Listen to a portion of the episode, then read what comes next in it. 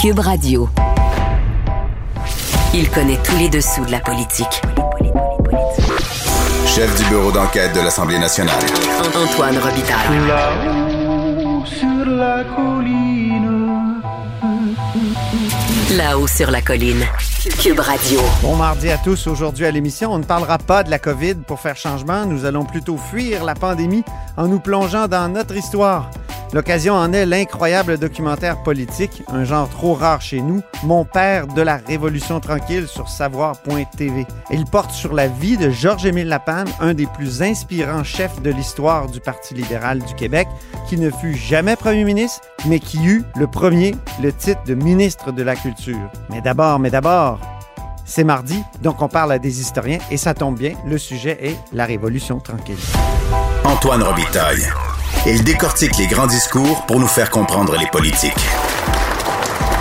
Là-haut sur la colline. Il ne se passe pas un événement important au Québec sans qu'on évoque la Révolution tranquille, sans qu'on réclame même souvent une nouvelle Révolution tranquille. Et mes prochains invités proposent une interprétation de, de ce mythe fondateur, faut bien le dire, dans leur précis, brève histoire de la Révolution tranquille. Bonjour Martin Paquette. Bonjour. Professeur au département des sciences historiques de l'Université Laval. Et bonjour Stéphane Savard, professeur d'histoire à l'UQAM. Bonjour, M. Robitaille. Alors, j'ai parlé de mythe fondateur. Euh, c'est vraiment euh, ça que, que, que c'est, la Révolution tranquille au Québec. Mais comment ça l'est devenu, euh, Martin? Nous l'apercevons, Stéphane et moi, comme étant un moment important qui apparaît à partir de la mort de Maurice Duplessis. Pourquoi la mort de Maurice Duplessis? Parce que c'est une nouvelle conception de l'État, de l'État provincial qui se développe à ce moment-là. C'est pas tant les d'autres phénomènes, parce que euh, en histoire, on a tendance à voir des phénomènes du style, par exemple, l'urbanisation, euh, le développement économique, et ainsi de suite. Déjà là, c'était présent avant. Mais le fait de concevoir l'État comme étant un moteur de développement économique et social, c'est nouveau. C'est pour ça qu'on commence avec ça.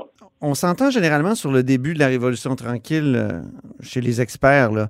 mais ça, c'est sa fin qui est, qui est plus débattue souvent. Et, et vous deux, vous la situez en 1983. Pourquoi, Stéphane? Mais d'abord parce qu'il faut voir qu'au début des années 1980, il y a une crise, une récession, hein, crise économique, crise budgétaire également, euh, avec euh, le gouvernement Lévesque qui va euh, décider de couper un, un, peu partout dans les dépenses. Et pourquoi 1983 Ben, c'est aussi là le conflit avec les employés de l'État, les fonctionnaires, mais en 1983, c'est la loi 111 là qui assure le retour au travail euh, dans les collèges, dans les écoles du Québec. Donc, c'est le bras de fer c'est qui a opposé le gouvernement Lévesque euh, aux professeurs, aux enseignants et qui les oblige à retourner au travail moyennant, s'ils le font pas, là, des coupures de salaire, des pénalités assez euh, incroyables. Et en quelque sorte, ça vient symboliser là euh, le consensus autour de l'État québécois et autour de l'État-providence aussi, là, avec cette crise budgétaire, crise économique qui fait en sorte que euh, l'État québécois va tendre par la suite là, à devenir plus petit. Mmh. C'est paradoxal parce que vous écrivez que le gouvernement Lévesque ait fait la synthèse de la Révolution tranquille d'une certaine façon, mais c'est lui aussi qui, par son geste, cette fameuse loi-là, euh, qui visait à limiter les dégâts de la récession du début des années 80, met fin à la Révolution tranquille. Oui, dans un certain Martin, sens, ça oui. met fin à la Révolution tranquille parce que euh, nous avons remarqué deux tendances. Premièrement, une tendance qui vient du haut vers le bas, c'est-à-dire des dirigeants euh, qui euh, euh, veulent donner une impulsion au moment de la Révolution tranquille avec le rôle de l'État. Et ensuite, une autre tendance, celle du bas vers le haut, des citoyens qui font pression.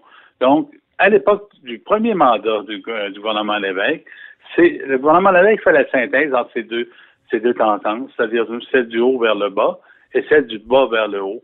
Sauf que dès la fin des années 70, avec la situation économique, euh, il y a une pression, cette pression euh, suscite des fissures, suscite des craquements. Et là, la crise économique du début des années 80 impose euh, au gouvernement Lévesque de faire des choix. Et ces choix, on les, remarque, entre autres, avec la rémunération des employés dans le secteur public, avec l'obsession de la, dette budgétaire qui se présente, parce que la dette budgétaire, au début des années 1980, inquiète de manière considérable les responsables politiques et il va les inciter à faire des choix qui sont Mhm. très douloureux et qui vont toucher, entre autres, le- la conception de l'État-providence. Il me semble que la Révolution tranquille, on pourrait dire qu'elle s'est terminée avec le gouvernement Bouchard aussi.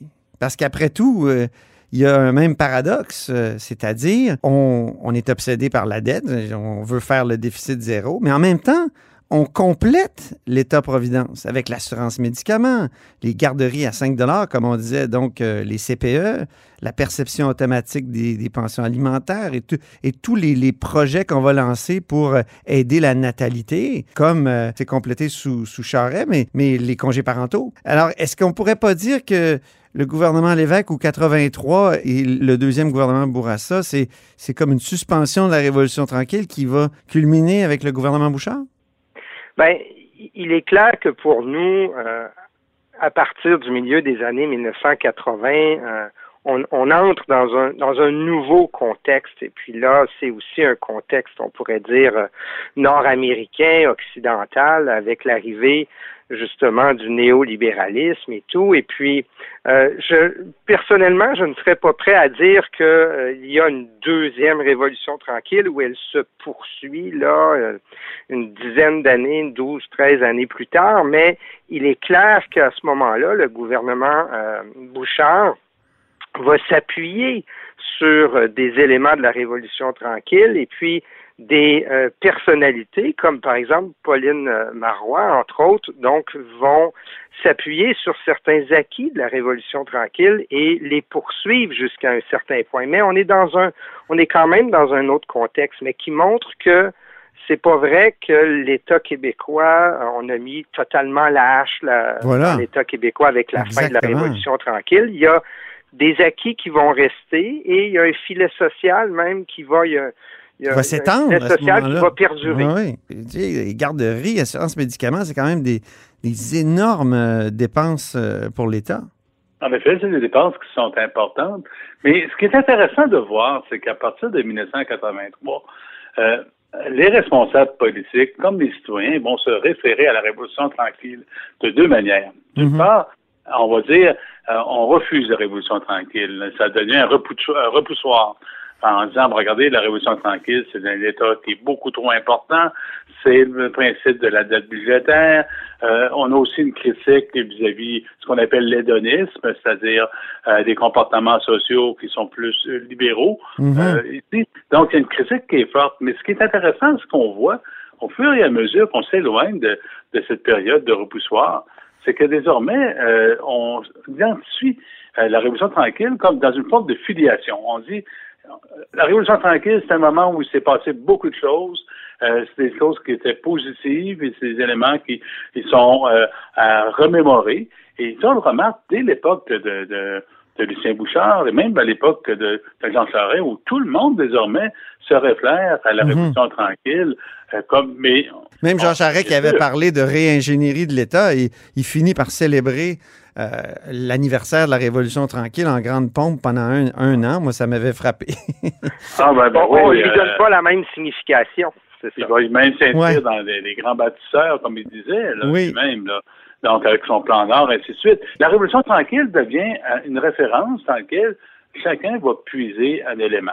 En Ouais. disant, bon, moi, je vais regarder un élément par rapport à l'économie, l'intervention de l'État, c'est important. D'autres vont dire, ah, c'est l'époque de réveil, c'est l'époque de d'épanouissement, de confiance en soi. Euh, D'autres vont dire au contraire, ben regardez, on se souvient par exemple euh, des grandes manifestations, des rapports de force positifs qui ont donné des choses. En fait, c'est très variable. Mhm. C'est un peu Vous cette avez- dimension de mémoire, celui-là. Votre titre, c'est Brève histoire de la Révolution tranquille, mais vous évitez les chronologies, tout ça. Vous évitez aussi les personnages centraux. Bon, vous parlez des personnages, mais moi, dans, dans le reste de, de l'émission, je parle à Roger Lapalme, qui a fait un formidable documentaire avec Jean-Pierre Dussault sur son père, Georges-Émile Lapalme. Il dit euh, que c'est le titre du documentaire, c'est Mon père de la Révolution tranquille. Croyez-vous que Lapalme, il peut avoir ce titre, euh, Stéphane?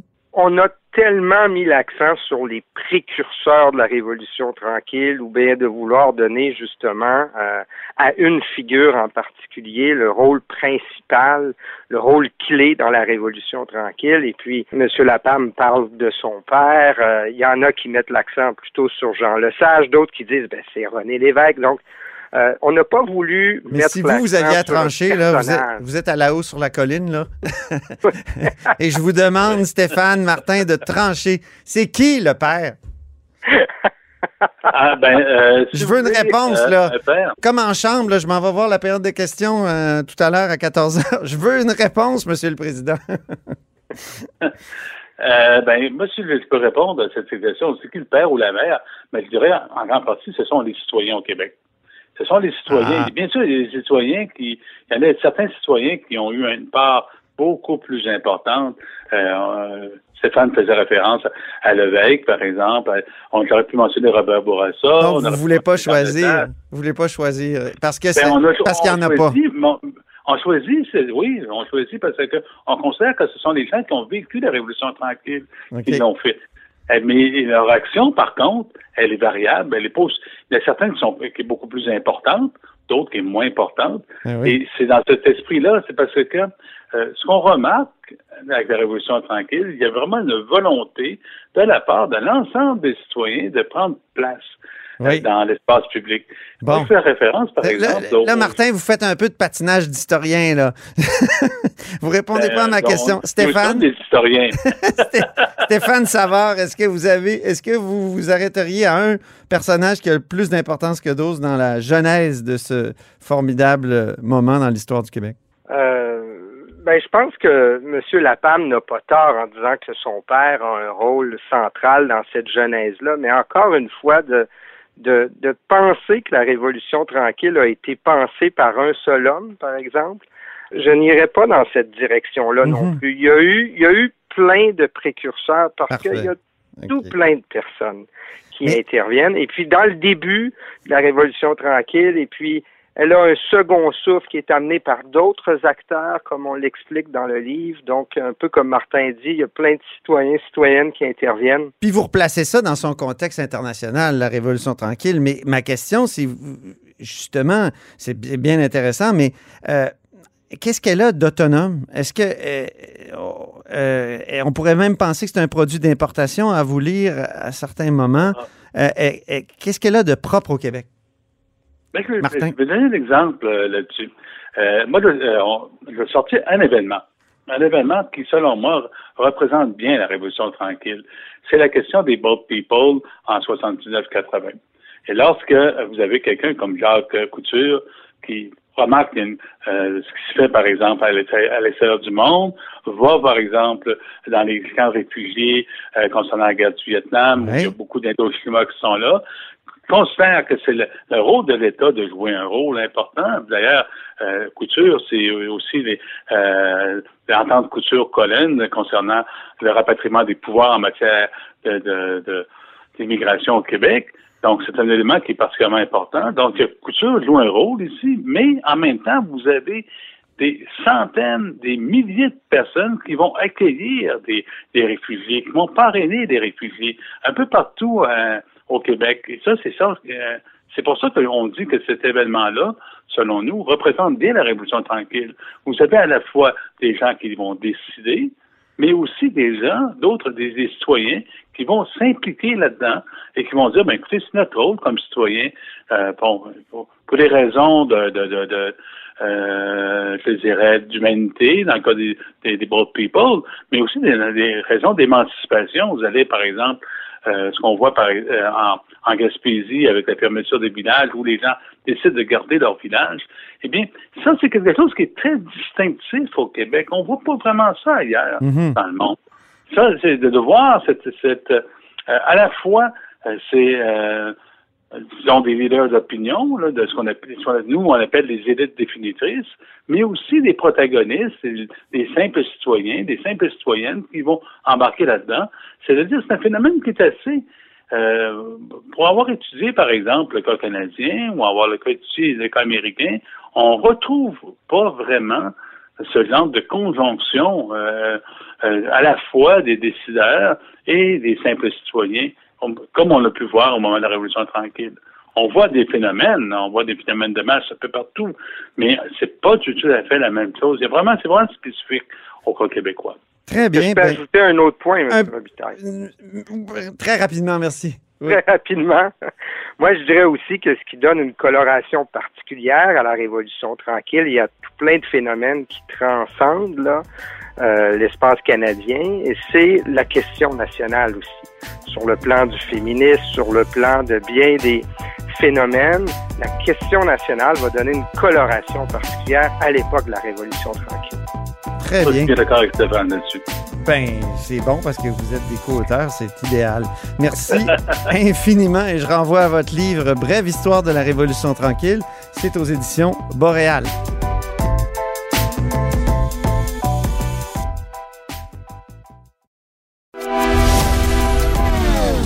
Philosophe, poète dans l'âme, la politique pour lui est comme un grand roman d'amour. Vous écoutez Antoine Robitaille, là-haut sur la colline. Georges-Émile Lapalme est un des personnages les plus fascinants de l'histoire moderne du Parti libéral du Québec et du Québec. Euh, il a été chef du Parti libéral de 1950 à 1958. Il est méconnu, voire oublié. Heureusement, un documentaire intitulé intelligemment Mon père de la Révolution tranquille lui est consacré et peut être visionné gratuitement sur Savoir TV. On a les deux artisans principaux de ce documentaire-là au bout du fil. C'est Jean-Pierre Dussault, bonjour, Bonjour. réalisateur, et Roger Lapalme, bonjour. Bonjour. Fils de, fils de Georges-Émile Lapalme et scénariste. D'abord, euh, permettez-moi de vous dire que c'est un documentaire extrêmement bien fait. Vous avez des archives nombreuses, pertinentes, les images, les intervenants, et aussi c'est magnifiquement construit. Mais là, ma question, c'est comment vous en êtes venu à vouloir vous lancer dans euh, cette aventure? Je travaille avec Roger depuis plusieurs années. euh, puis euh, j'ai appris à un moment donné qu'il était le fils de Georges-Émile Lapalme, puis j'en connaissais très peu, et je me souvenais du nom de M. Lapalme. Et puis euh, euh, au fil des discussions, j'ai proposé de faire le sujet de son père euh, en documentaire. Puis euh, euh, je pense que Roger n'était pas euh, il était pas prêt à ça. Donc je te laisse continuer, Roger, pour Ouais, ben, Oui. ça va- je, je me sentais un peu trop près du sujet au départ. Euh, mais avec le temps, euh, ben effectivement, j'ai vieilli aussi. Puis euh, à un moment donné, j'avais travaillé moi sur un, projet d'adaptation de la pièce de Claude Corbeau sur mon père. Euh, je, voulais l'adapter pour le cinéma. Puis euh, j'ai travaillé là-dessus un certain temps. Puis là, je me suis rendu compte que c'était pas ce que je voulais faire. Ce que je voulais faire, c'était un documentaire. Et alors là, on a, commencé les premiers jets là-dessus avec Jean-Pierre. Mhm. Et pourquoi il était important en 2021 qu'on se souvienne du parcours de Georges-Émile Lapalme? Je vous dirais qu'il était important il y, a, il y a longtemps déjà, parce que notre projet euh, a débuté euh, autour de 2012-2013. Oh, OK. C'est long, les projets, les projets de Oh, oui. documentaire au Québec. faut être patient. Moi, pour le dernier Felkis, euh, on a commencé en 2010, puis on a fini en, en 2020. Ben oui. Alors, c'est important parce que c'est- incroyable qu'il soit méconnu comme ça. Euh, vous, Roger Lapalme, là, vous êtes le Oui. fils de... Et, et j'ai lu à quelque part que vous avez appris beaucoup de choses aussi, même si, Ah, évidemment, c'est votre, oui, c'est oui. votre paternel. Oui, oui, tout à fait. Moi, j'étais, euh, quand j'ai euh, ré- réabordé ça, là, justement pour le documentaire, je savais pas trop à quoi m'attendre. Dans, dans mon enfance, mon père était le bon Dieu, puis Duplessis était le diable. Oui. C'était pas trop compliqué. Mais euh, rendu à, à l'âge que j'ai, je me disais quelle, quelle, quelle a été son importance, quel a été son rôle?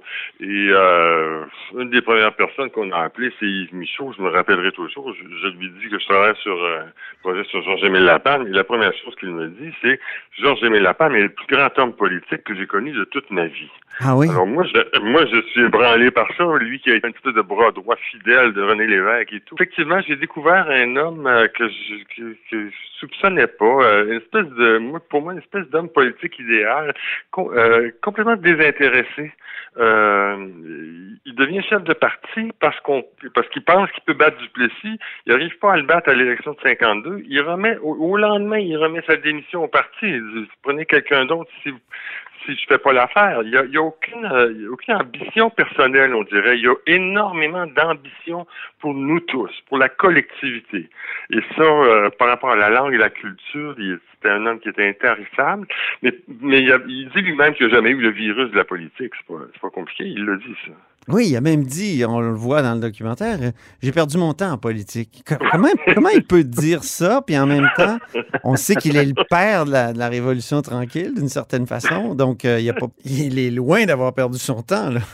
Ben, oui, Jean-Pierre? Euh, cette archive-là, qui est un extrait d'une entrevue euh, qu'il a fait avec Jacques Languirand. On a eu la chance, nous, là, je vais mettre mon chapeau de producteur, on a eu un premier financement qui est venu de la Ville de Québec, euh, la mesure d'aide au démarrage des productions cinématographiques. ça, ça nous a permis d'aller fouiller dans les archives. On a commencé par celle de Radio-Canada. Puis on a mis la main sur un paquet de trucs, dont cette entrevue-là. Et euh, on l'a écouté chacun de notre côté, pour l'écouter ensemble, Roger et moi. Puis euh, quand j'ai entendu ça, j'en prenais des notes. Puis pour moi, là, quand il se fait poser la question, j'ai perdu mon temps. Je, me disais, c'est la phrase à mettre en ouverture de film. Je trouve ça percutant. Ben oui. Il, y avait un côté cassant, Georges-Émile Lapalme, vraiment. On dit qu'il souriait pas trop. Euh, c'était presque un reproche de, des gens qui étaient autour de lui c'est un homme plutôt froid, je dirais, euh, euh, en personne. vous rencontriez, il était pas, pas le genre les, les tapes dans le dos puis euh, les grands sourires comme certains autres politiciens, pas du tout. C'est un homme plutôt froid, mais qui était tellement passionné par par les idées, par l'action. C'était un homme d'action. Mm-hmm. et les gens le suivaient pour ça. S'il a enthousiasmé quand même euh, les, libéraux pendant les années 50, euh, c'est parce que parce qu'il y avait une fougue, il y avait une ferveur, il y avait une croyance. Parlons du traitement. Euh, vous suivez tout le long du documentaire la fabrication du buste qui va être placé finalement, je crois, en 2017 ou 2018 devant le ministère de la Culture ici à, Québec. Vraiment une idée géniale. Euh, parce qu'on voit tout au long, ça revient de cette, présentation du buste. On va à, l'endroit où on va couler le, buste. C'est vraiment une idée formidable. Mais est-ce que le Parti libéral de l'époque, avec euh, Philippe Couillard, voulait réhabiliter par ce buste-là Georges-Émile Lapalme? Il peut y avoir des parallèles à faire entre Couillard et Lapalme, non? Ça ne vient pas, là, mais... Euh, ben, le côté cérébral, le côté cérébral, M. Couillard aimait beaucoup les idées aussi, il lisait énormément. peut-être, il n'y avait pas une idée aussi claire peut-être du Québec que Georges-Émile Lapalme, mais c'est ce que je veux dire. Là. En tout cas, euh, lui, quand on s'est vu, euh, il me parlait plutôt d'Adélard Godbout, qui était son modèle. C'est vrai. Euh, mais non, je, je pense pas. Je pense que l'idée au départ, c'est ce sont d'anciens ministres des Affaires culturelles euh, qui se sont euh, mis ensemble pour faire la proposition qu'il y ait quelque chose pour honorer la mémoire de mon père devant les locaux du ministère. Et euh, le ministère a jonglé avec l'idée différents types de, soit une plaque, un monument, une sculpture, quelque chose comme ça. Puis finalement, ils ont, ils ont choisi de, que, de faire un buste. Et c'est comme ça que ça s'est fait, en collaboration d'ailleurs avec la Commission de la capitale nationale. OK. Oui. Jean-Pierre, oui. Je, je reviens sur euh, cette histoire-là, suivre la création du buste. Oui. Euh, ben ça, ça c'est un autre des privilèges de prendre son temps. Comme le, le film était en train de se faire euh, depuis un certain temps, puis que cette histoire-là s'est produite, là, je savais que Roger assistait à la sélection de l'artiste qui allait faire l'œuvre. Donc, ça nous a permis de, de suivre tout le processus. Michel Binette, l'artiste, a vraiment a ouvert les portes de son atelier. Je suis allé faire les premières images là. On a pu suivre ensuite euh, le moulage, euh, tout, tout, le processus à, ici pas loin à Inverness, à l'atelier du bronze. Mm-hmm. Donc, c'était pour moi d'entrée de jeu, là, je bon, ben on a vraiment un fil conducteur, ça nous permet de faire le lien entre la création d'une œuvre euh, sur ce personnage-là. Donc, je trouvais que l'idée était vraiment arrivée à point. Est-ce que c'est une victime, euh, Roger Lapalme, euh, votre père, victime d'abord de Duplessis, qui a quand même truqué les élections de 1956, d'après ce qu'on comprend. Et même à l'époque, ça avait été dénoncé, mais victime aussi de Lesage, qui euh, finalement, une fois élu en 1960, le, lui donne pas les moyens, le, regarde de haut, l'ignore presque. Est-ce que c'est une victime, Georges-Émile Lapalme? J'hésiterais à employer ce, terme-là parce que lui-même euh, n'a jamais eu un comportement de victime. Mm-hmm. Euh, je, vous dirais euh, ce, que, ce que je répète tout le temps, mon père ne s'est jamais plaint j'ai jamais vu mon père se plaindre une fois de toute ma vie. Jamais. Du sort qu'on lui avait fait. Jamais. Euh, et Dieu sait que des coups de cochon, il y en a eu. On peut parler de Louis Saint-Laurent, on peut parler de, de, de, Le Sage, on peut, en tout cas, il y en a eu.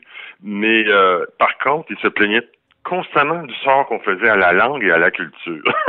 Alors, c'est, victime, il, il, emploie le mot une fois dans son discours de, de, de démission en 1958 devant le Congrès. Ah oui? J'ai, j'ai accepté d'être la victime de la politique mais non pas euh, le complice. Mhm.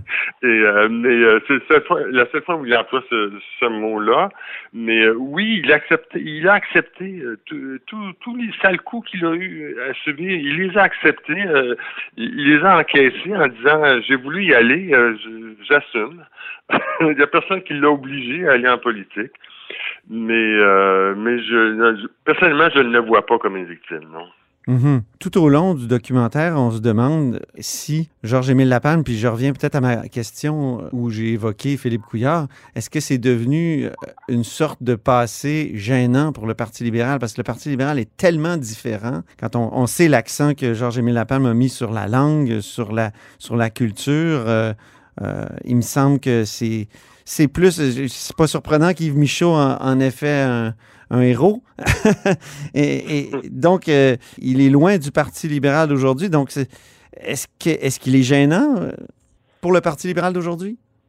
Ça, faudrait demander aux gens du parti d'aujourd'hui. Je ne le croirais pas. Je pense que quand, le parti évoque son passé glorieux, il y a toujours la Révolution tranquille, puis euh, Jean Lesage, etc. C'est quand même valorisé. Euh, ça, je, ne peux pas vous dire euh, l'esprit du moment par rapport à ça, je ne le sais pas. Quand on parle à tous les euh, anciens ministres des Affaires culturelles, qu'ils soient libéraux ou péquistes, ils ont tous le même le même avis sur le personnage. Ça, je pense que ça, ça dépasse les partis.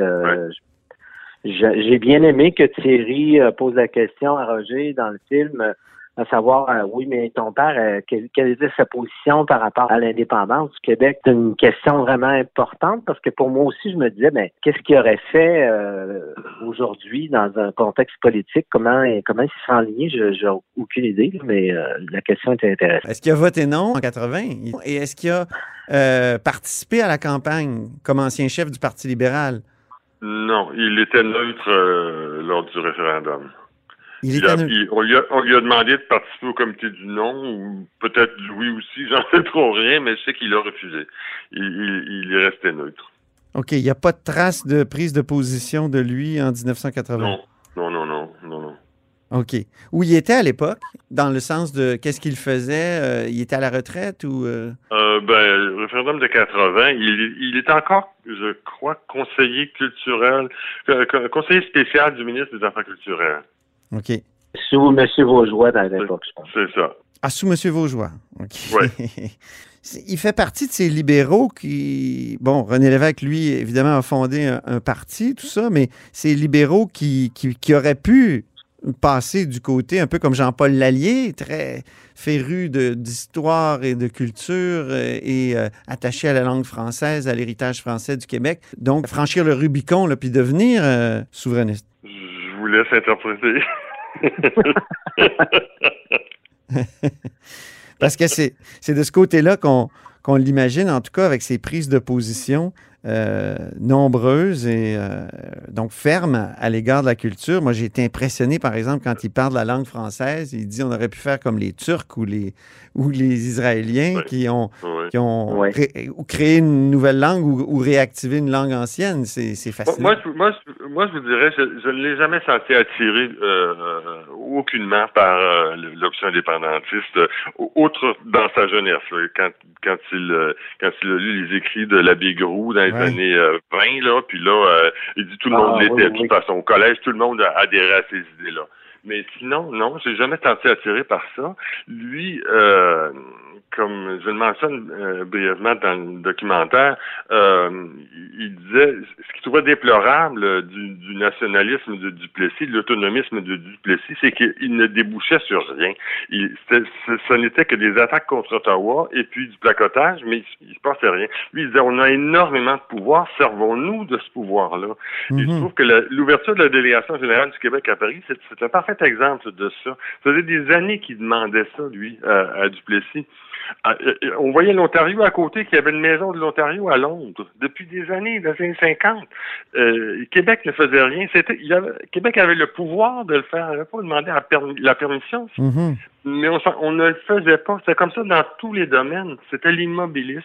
Alors, c'est pour ça que la Révolution tranquille a été tellement une période de si grand rattrapage. Euh, parce que justement, on n'utilisait pas les pouvoirs qu'on avait. Mhm. Je ne pense pas qu'il cherchait nécessairement plus de pouvoir, euh, il, il, cherchait euh, l'action, l'action concrète avec les instruments qu'on avait. Oui, Jean-Pierre? Oui, je sais que les historiens n'aiment pas ça, ce que je vais dire, là, parce qu'on ne refait pas l'histoire, mais je me souviens que M. Yvon Dupuis, qui qui avait M. Lapalme en adoration, euh, disait qu'on voulait pas qu'il parte en 58 quand il a remis sa démission après l'élection de 56.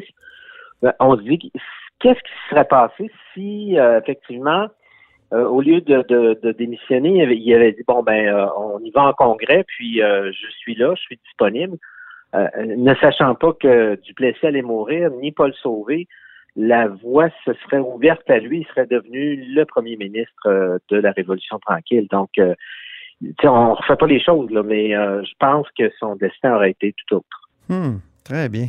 Ben, merci infiniment pour cette conversation autour de ce formidable documentaire, malheureusement qui ne dure qu'une heure. On en aurait pris plus. Donc, c'est Mon père de la Révolution tranquille que vous pouvez regarder gratuitement sur savoir.tv. Merci Jean-Pierre Dussault, réalisateur. Puis merci à Roger Lapalme, scénariste et fils de Georges-Émile Lapalme. Et c'est tout pour La Haut sur la Colline en ce mardi. Merci beaucoup d'avoir été des nôtres. N'hésitez surtout pas à diffuser vos segments préférés sur vos réseaux. Et je vous dis à demain.